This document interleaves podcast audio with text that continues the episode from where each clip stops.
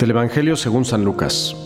Un día Jesús estaba enseñando y estaban también sentados ahí algunos fariseos y doctores de la ley, venidos de todas las aldeas de Galilea, de Judea y de Jerusalén. El poder del Señor estaba con él para que hiciera curaciones. Llegaron unos hombres que traían en una camilla a un paralítico y trataban de entrar para colocarlo delante de él.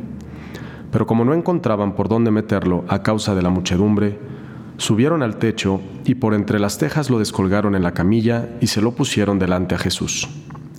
Cuando él vio la fe de aquellos hombres, dijo al paralítico, Amigo mío, se te perdonan tus pecados. Entonces los escribas y fariseos comenzaron a pensar, ¿quién es este individuo que así blasfema? ¿Quién, sino solo Dios, puede perdonar los pecados? Jesús, conociendo sus pensamientos, les replicó, ¿qué están pensando? Que es más fácil decir, se te perdonan tus pecados o levántate y anda, pues para que vean que el Hijo del Hombre tiene poder en la tierra para perdonar los pecados, dijo entonces al paralítico, yo te lo mando, levántate, toma tu camilla y vete a tu casa. El paralítico se levantó inmediatamente en presencia de todos, tomó la camilla donde había estado tendido y se fue a su casa glorificando a Dios. Todos quedaron atónitos y daban gloria a Dios, y llenos de temor decían, hoy hemos visto maravillas. Hoy escuchamos este pasaje que ya me ha tocado comentar en varias ocasiones, me llama la atención cuántas veces me aparece este pasaje a mí en este podcast de qué haría Jesús, este, esta imagen de estos estas personas que cargan al paralítico y lo colocan delante de Jesús. Y tengo que ser muy sincero, bueno, pues ya he hecho muchas reflexiones al respecto, y yo me estaba haciendo la pregunta, ¿por qué Jesús me pone delante este pasaje una y otra vez?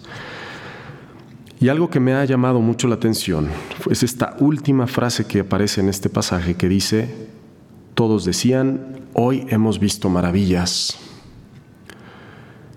Y orando sobre esto, me venía a la mente una idea, y es el milagro más grande que nosotros podemos testimoniar en la vida no es necesariamente la curación de un paralítico,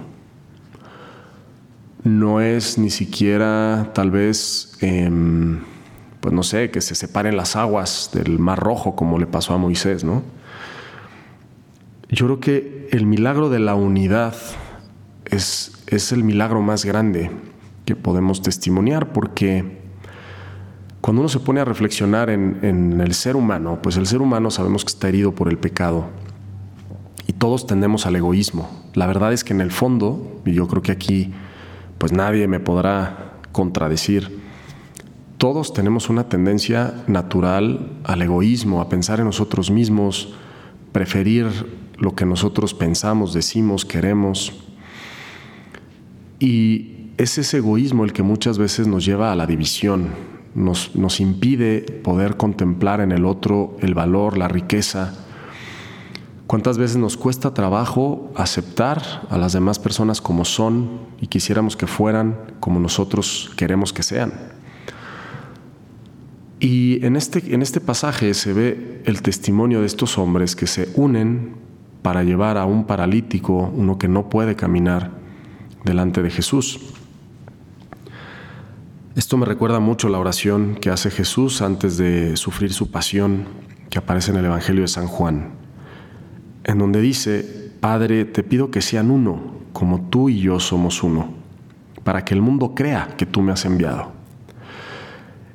Para que el mundo crea, o sea, para que ese milagro de la unidad sea lo que haga que las personas crean en Jesucristo, en el poder de Dios. Y digo, yo al menos que vivo en una comunidad de, pues, de religiosos, de sacerdotes, vivimos aquí juntos, nosotros no escogimos a los compañeros de comunidad, pues simplemente nos mandaron aquí. Y en la familia pasa un poco lo mismo, porque pues tú no escogiste a tu hermano o a tu hermana, pues simplemente Dios te lo regaló, te lo dio. Tampoco escogiste a tus papás, tampoco escogiste a tus hijos. Y sin embargo, pues están unidos como una familia, pero cada uno es muy diferente. Igual aquí nosotros en esta comunidad, cada uno es muy, muy diferente. Y la verdad es que la familia, la comunidad, eh, pues acaba siendo siempre una oportunidad para crecer en ese, en el amor, ¿no? Para crecer en el verdadero amor, que es una, pues, un rechazo de nuestro egoísmo. Es abrirnos al otro, a conocer al otro, a aceptarlo, a escucharlo, a quererlo como es, a apoyarlo. Y es lo que vemos en este Evangelio, de estas cuatro personas que se unen para ayudar a ese quinto que, que no podía caminar y llevarlo delante de Jesús. Jesús sabiamente quiso dejar la iglesia como esa comunidad. Comunidad viene de común unión, de ser uno, que es la iglesia. La iglesia, que ya lo hemos mencionado alguna vez, significa la asamblea de los creyentes, esa convocatoria de todos los que creen en Cristo. Pues deberíamos de dar testimonio de unidad entre nosotros, de caridad, como el milagro más grande por el cual el mundo debería de llegar a creer que Jesucristo vino al mundo, ¿no? que Dios existe.